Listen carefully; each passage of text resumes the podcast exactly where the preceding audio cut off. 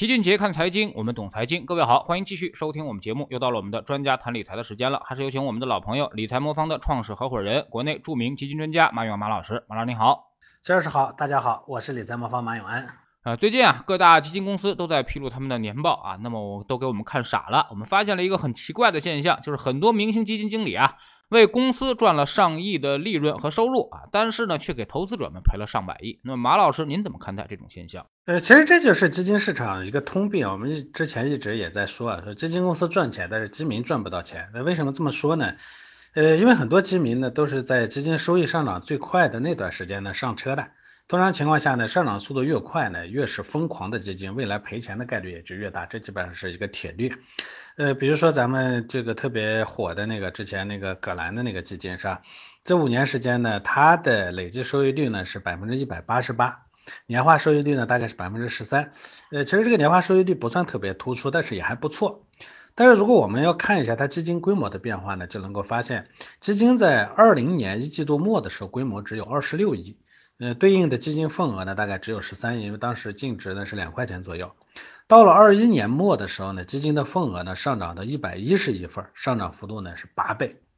哎，这就说大部分的基民呢，其实都是在这个基金上涨最快、收益提升幅度最大的那段时间呢，这个买入的。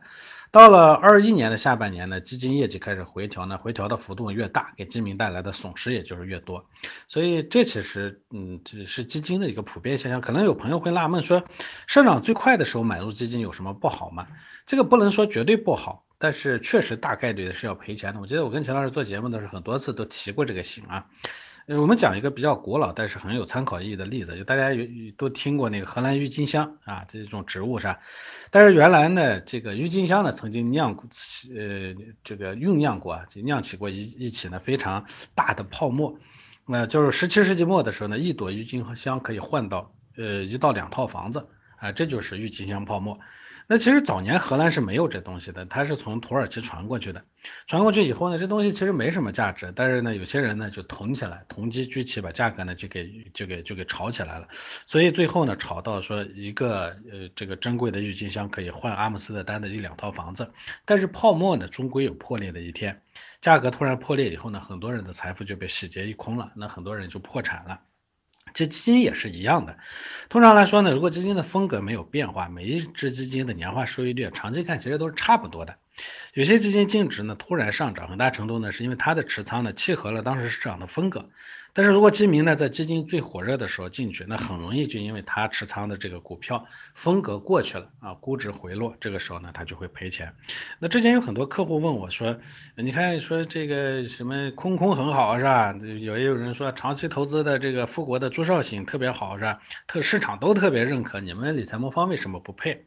我们是不会，理财魔方是不会碰这组基金的。大家可以打开那个理财魔方的 APP，可以看一下我们的全天候组合里头，基本上从来不会配一只说市场特别看好、特别火热的这个我们所谓的爆款基金。我们通常的做法是，市场越疯狂，我们就离得越远，所以我们是不进行配置的。我一直讲，我们理财呢不是为了理心情，不是为了爽来的，我们是为了挣钱来的。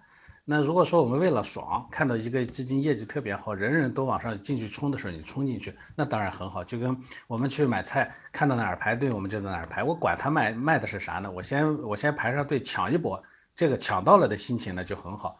那买菜没关系，反正你抢不抢的，最后呢菜的味道都差不多。但是基金它是不一样的，但凡排队进去的，最终呢爽是爽了，但是基本上不挣钱。那么马老师，您觉得这到底是投资者的错呢，还是基金的错误呢？您觉得啊？那么在高点上，其实也有一些基金经理其实还算是负责任啊，他比如说限购啊，或者说是这个这个封闭啊，这种这种情况也是时有发生的啊。那您觉得这个怎么能解决这个问题呢？其实我针对这个在高点限购的基金经理呢，我当时也有过一个比较恶毒的说法，我坦白的讲，我说这叫嗯又做了什么，又立了牌坊，为啥呢？实际上呢，到高点之上呢，客户该进去的已经进去了。这个时候呢，你再去限购，其实实际上解决的不了啥太太大的问题。但是他给自己呢立了个很好的人设，他会给自己立一个说，你看我很负责任，我那个时候不让投资人买了，你就算让投资人买，再买进去的量也不会多了。因为市场下跌了嘛，对吧？所以该坑的客户他一样没少坑，但是最后呢，下一次他坑客他他让客户呢冲进来的时候呢，客户会更疯狂。这其实我就一直讲的，基金市场上有很多看上去似乎呢都是为投资者着想的，但其实背后呢都有都有很精确的算计的。嗯，这个不站在投资者的立场上考虑问题的是大多数，因为这是利益导向。呃，这个所以呃，您说您说呃，这个究竟是投资呃投资者的错还是呃基金公司的错？我总体上认为，呃，这个机构呢，它当然没错，因为它是为自己的利益考虑，但是呢，它呢利用了我们投资者呢对于基金投资的不成熟的认知，那我觉得错在基金公司这一段或者行业这一段居多一些，因为投资者呢看到东西涨起来愿意去追，这也是正常的。从人之常情嘛，但是我们就像我们说，我们总幻想着说我得了病了，我最好是不吃药、不打针、不疼，我就能把病治好的方法，我当然是最愿意要。你不能说这种想法是错的，谁愿意说我病了我就要非得挨一刀刀是吧？做个手术，我吃苦的药，我难受，我谁愿意享受这个过程？说哎这这病了，我我想很享受这个过程，没人享受这个过程，对吧？所以呢，大家都想不疼不痒的把这个病治好，这是人之常情。所以大家都想舒舒服服的把钱挣了，这是人之常情。只是我们说客观上这个事情做不到。那如果说有一个医生说我就能这个呃不疼不痒的帮你把病治了，这种咱们叫什么呢？这种咱们叫这个卖大力丸的，对不对？骗子。那如果说一个一一个行业呢，利用了投资者的这种认知，说你看市场涨的是你就冲进来买。我就造一个神，让你们都来都来疯狂的崇拜我，拼命的来追捧。那你说谁的错？我觉得这是行业的错会更多一些。但回过头来，其实也就回到这个问题上来，投资者应该怎么办？这个怎么做啊，才能避开这种这种坑？我觉得这个呢，才是我们现在要关键要去讨论的问题。嗯，但是这里头呢，确实有两个问题，就你说这个业绩特别好的这种基金呢，追进去不好，那我是不是去追那些业绩不好的基金经理，他就好了？这里头还有个难点，因为你不知道哪些基金的未来会有潜在的回报更高啊，呃，同时呢，你也不知道这当下默默无闻的基金呢，究竟是说它暂时不契合它的市场环境呢，还是它就是管理水平不行？就像之前呢，大家这个呃曾经 diss 的那个曹雄飞是吧？那确实他的基金呢有好几年业绩不行，但后来当然人家咸鱼翻身了，这种呢是证明人家水水平确实是不错，只是当时不是人家的市场。但也确实有很多基金经理从来也没有咸鱼翻身的时候，业绩呢一错再错，从来没见过好，只见过差的时候，这种情况呢其实也是普遍的。所以我其实这里头啊有个基本的逻辑说，呃，基金市场最大的问题其实不是选择什么样的基金，哎，而是我们要选择一种与自己的呃这个我们本身的利益相吻合的一种方式，这才是关键。在这个基金的获利方式与基民的呃这个利益是对立的情况下，这个利益关系是对立的情况下，你没有办法去解决我前面说的这个问题。那基金公司怎么获利？最简单粗暴的方法就是扩大规模。那怎么扩大规模呢？最简单粗暴的方法就是拉高一个明星基金经理，对吧？让你们都追上来。啊，这样的话呢，反正只要规模起来，最后呢把你让投资者赔了，对基金公司没有什么坏处。我看过这么一组组数据啊。过去一个季度呢，最赚钱的基金呢是货币基金啊，就是刚刚过去的一季度，总共呢给基民呢赚了一千亿左右。股票基金和混合型基金一共赔掉了一点八六万亿啊，这是粗算的，实际上可能比这个值还会大一点。二一年呢，全年最赚钱的基金呢是也是货币基金啊，总共给基民赚了四千七百亿。而股票基金和混合型基金二一年好歹还是赚钱的，一共赚了四千六百亿，加起来呢，两者一共一共。二一年呢挣了大概是不到一万亿的水平，但是今年一季度一下就亏掉了一点八六万亿啊，这基本上呢把过去一年半到两年左右基金公基金赚的钱呢全都赔回去了，一个季度啊就把这个就把过去一年多将近两年赚的钱呢都赔光了。但是基金公司有损失吗？它没有，基金公司收的管理费呢，一九年的时候一共是九百多亿，二一年的时候全年收了两千多亿。啊，这是基民呢钱赔光了，但是基金公司挣的钱越来越多了，这你看这它跟你的利益是不一致的，所以我个人觉得解决这样的利益关系的不一致才是关键性的问题，否则你在你在你在人跟人家的利益关系不一致的情况下，你非得要讲个道德，道德这东西对在利益面前是经不得约经不得考验的啊，对于人家来说，只有把你用大的用用这种品牌牛基金经理把你吸引进去，把你陪在里头。才符合他的利益。那他为什么会讲讲良心、讲道德，会认会会会会会去说，哎，我就不把你坑在里头，我选择另一个方式呢？所以回过头来，那前面说的这种基金经理啊，在顶上那个限流限购啊等等，我说了，这种做法呢，比那种拉把客户拉高了以后呢，坑进去一声不吭的基金经理还可恶。因为前者呢，后后者呢，好歹是要命，前者要要钱，后者呢，不光要钱，还要收买人心，最终方便他下一次更大的去收割。你这就叫我就说了，所以我开头说的叫又又又做什么又立牌坊啊。那您觉得怎么该让基金公司跟投资者的利益保持一致呢？这这也是我这几年里头啊，我从呃一五年我们做理财魔方的时候就一直在提的一个问题。我觉得呃这个要把造药的和看病的要分开。这两年呢基金市场比较好，大家又忘了我我一直说的这个问题了。就前两年呢，我一说我说基金公司呢，其实跟你利益是不一致的。那个基民呢，群起的来，就我记得我之前因为跟秦老师在节目里头说的那个易方达的某个基金经理的问题，他的粉丝团就是后援会们集体在那个微博上攻击我，说我们没什么资格去说人家不好啊，我们这个这个寂寂无名的，这个我开玩笑我说我做基金评价的时候，那呃时间会更早哈，不能说是寂寂无名，但是人家觉得这个不能攻击人家心目中的偶像。但是，呃，现在呢，这这个一个季度下来了，大家可能又得回想起来我之前说的这个问题。你基金公司呢，这其实回过头来，我刚才说是基金公司的错，但本质上它不是基金公司的错。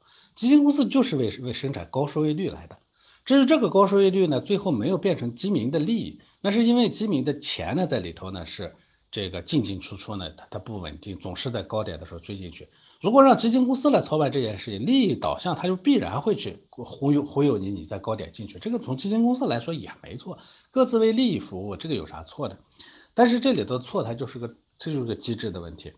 就像这个基金公司，它是造药的，我造药的药厂，我说把我的药造的这个药效很好，这有错吗？这没错啊。至于说你吃药没吃对，那跟药厂没有关系。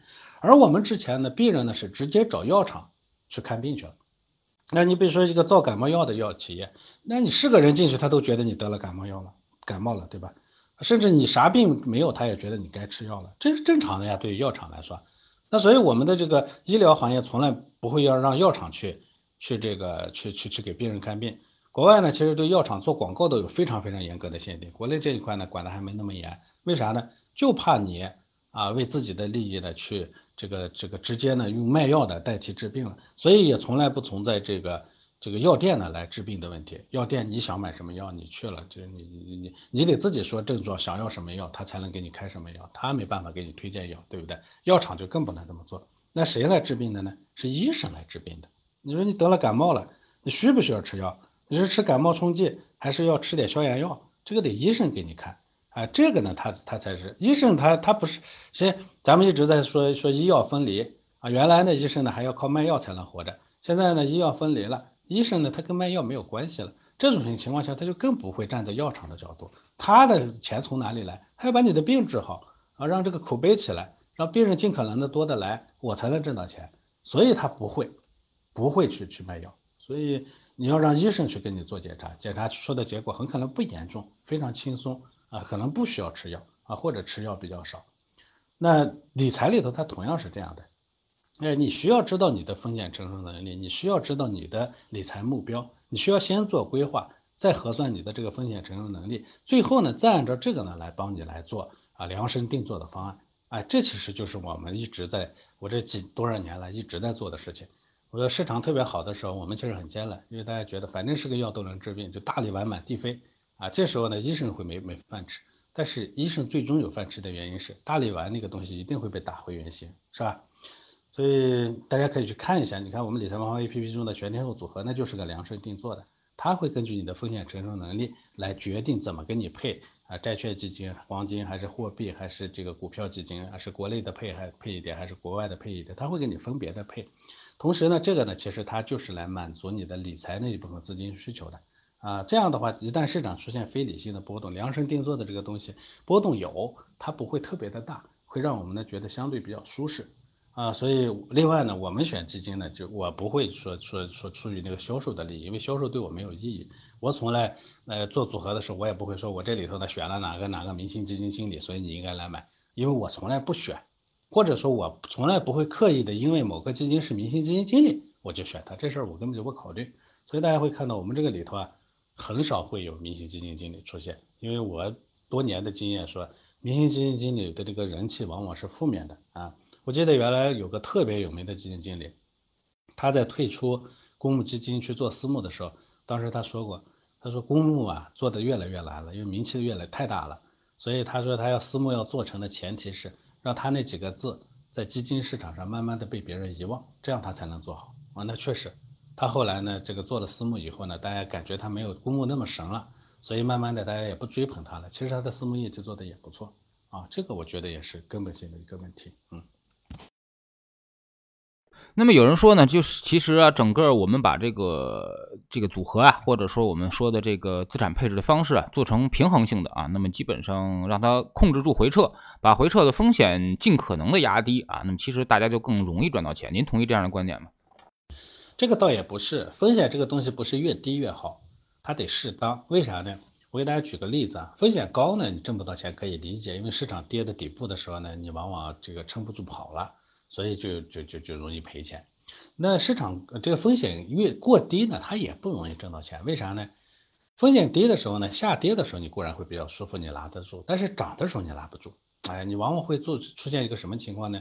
刚涨的时候你觉得也还 OK，涨涨涨，人家外面涨得越来越高了，越来越高了，收益率越来越高。就像过去两年，你要手里拿个。呃呃，货币基金你肯定是受忍忍不住，因为人家股票基金动不动一年挣个百分之十几、二十、三十的，对吧？你看人家收益那么高，开始呢还有定力，定到后面市场周围情绪特别疯狂的时候，忍不住了，哐一下把那个货币基金卖掉了，都去买那个股票了。那这时候往往市场又到顶点了，所以呢风险过高啊，容易容易这个这个呃杀跌，但是风险过低呢，容易追涨。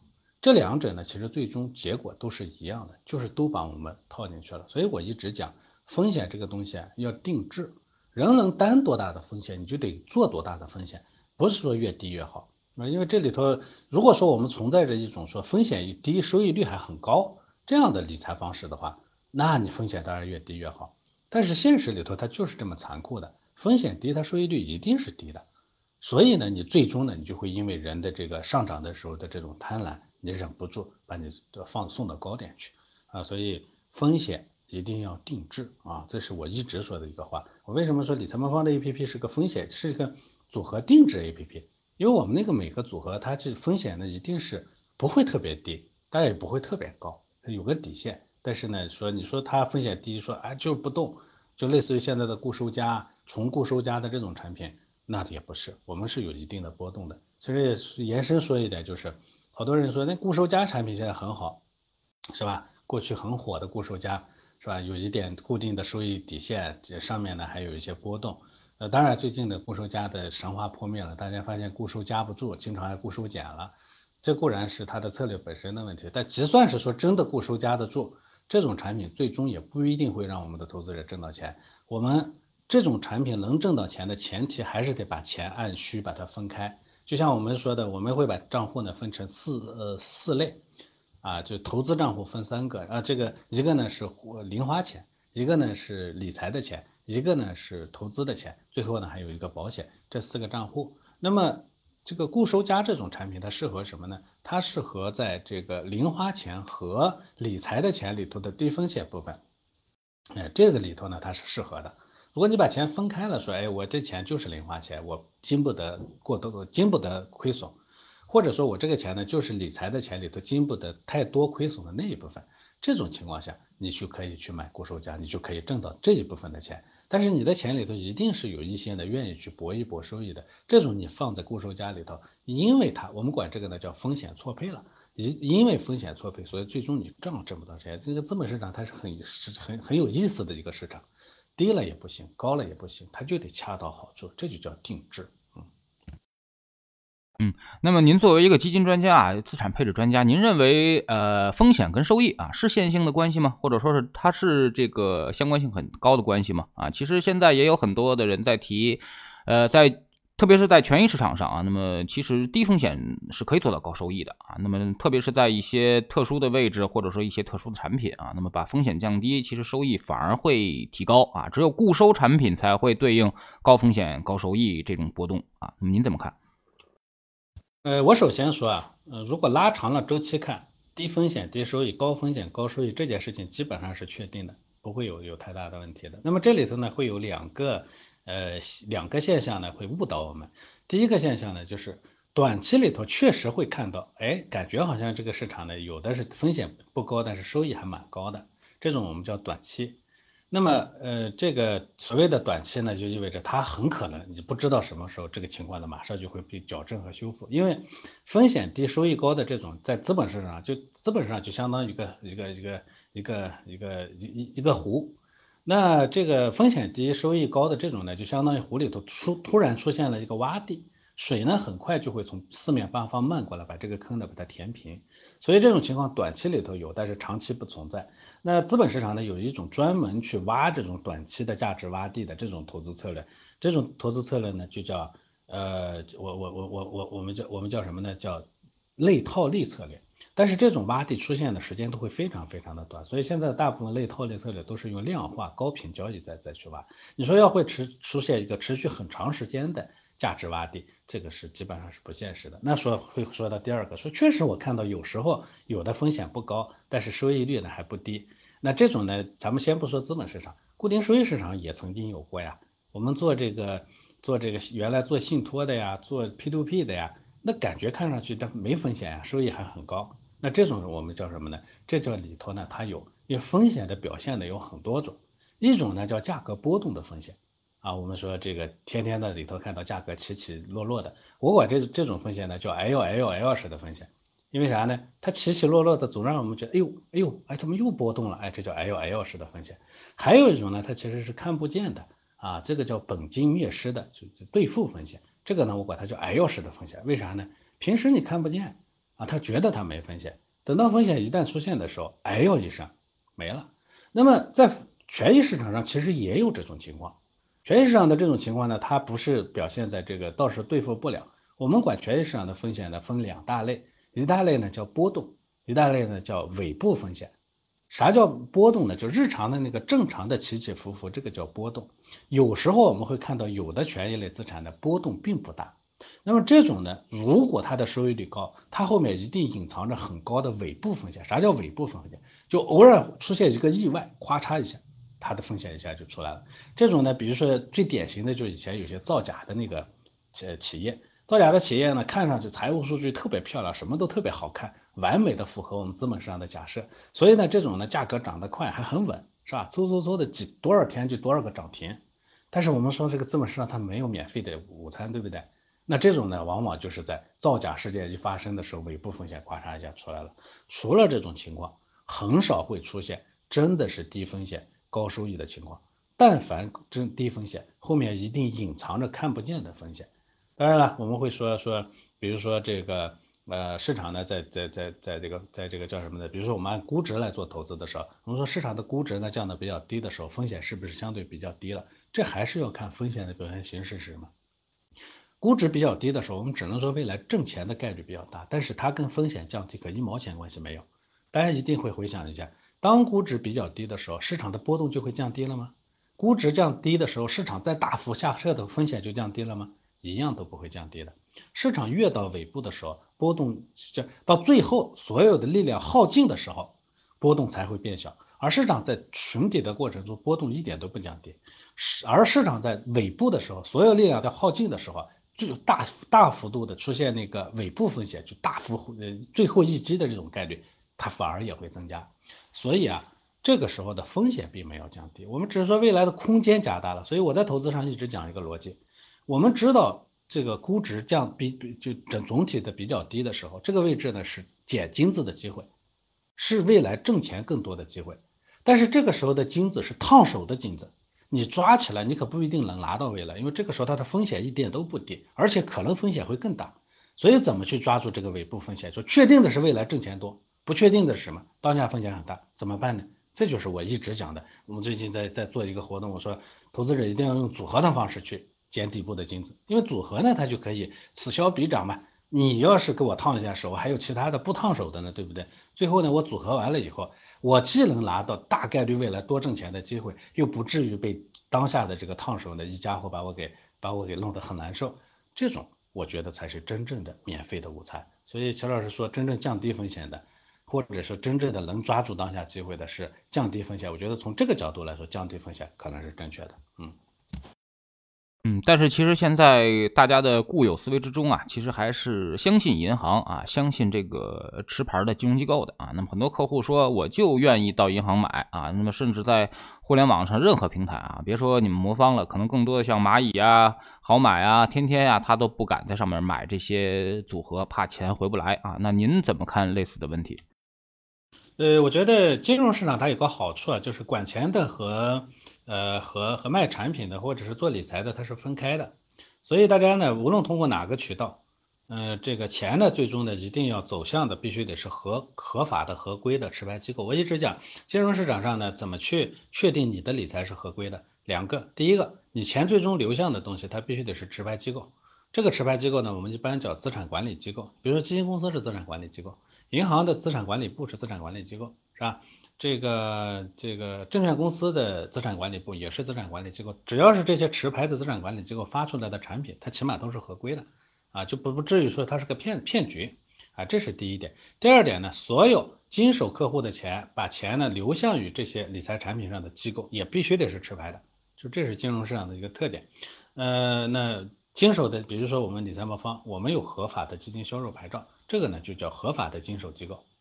对吧？这两点呃共同确保的情况下，你才能说你通过这个任何一个这样的持牌的机构经手买买到手里头的理财产品啊，它都是那些合法的啊金融机构呢来进行管理的。我觉得这一点上，我觉得大家要要有一个基本的认知。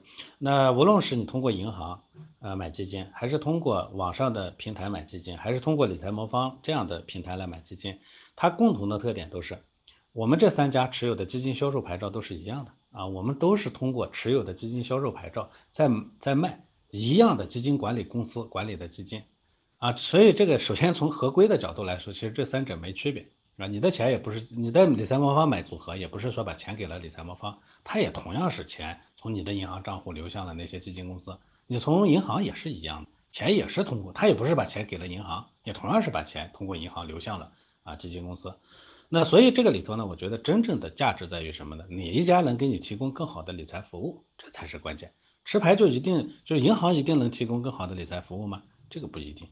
回过头来讲，现在的理财服务它就能提供好，就两个方面啊，它跟牌照没有，它跟品牌啊跟这些大小没有关系。第一，是不是有足够多的人才啊？是第二呢是就呃其实就一个，就是不是有足够多的人才。这个人才它又分两边。一边呢是是不是有足够好的金融人才，第二个呢是不是有足够好的技术人才啊？就是这两边呢，我们先说金融人才，哎，大家最信任银行，但其实，在大的金融在金融体系里头，直白的金融体系里头啊，包括像基金公司啊，像证券公司啊，像这个银行啊，像保险公司啊这些里头，银行的金融的投资管理能力是基本上是最差的，为啥呢？嗯，因为大家都知道这个这个银行呢拿到你的钱呢，也要把钱投出去。那银行大部分是怎么投的呢？它不是自己投的啊，除了它投到债券上的大部分是自己投的，它但凡要在股票市场上投，它都会委托出去。委托给谁呢？一般都是委托给基金公司、保险公司也一样。所以你觉得你把钱给了那个这些机构呢进行管理，最终呢其实金融人才真正集中的高点是在基金公司，其次是证券公司啊，然后是保险公司，最后才是银行。为啥这么分？你去问一问这几个机构里头从事投资管理的人的工资，你就知道了。人往高处流，哪个地方工资高，肯定最优秀的人才聚集在那。我也不能说说这个基金公司的人均薪酬呢比这个保险呃比比这个呃银行高，反正高很多吧，也没啥不能说，它就是高很多。这是一个方面。第二呢，从技术人才的角度来说，技术人才呢聚拢在哪里？聚拢在互联网企业里头啊。技术人才既不在传统的金融机构里头。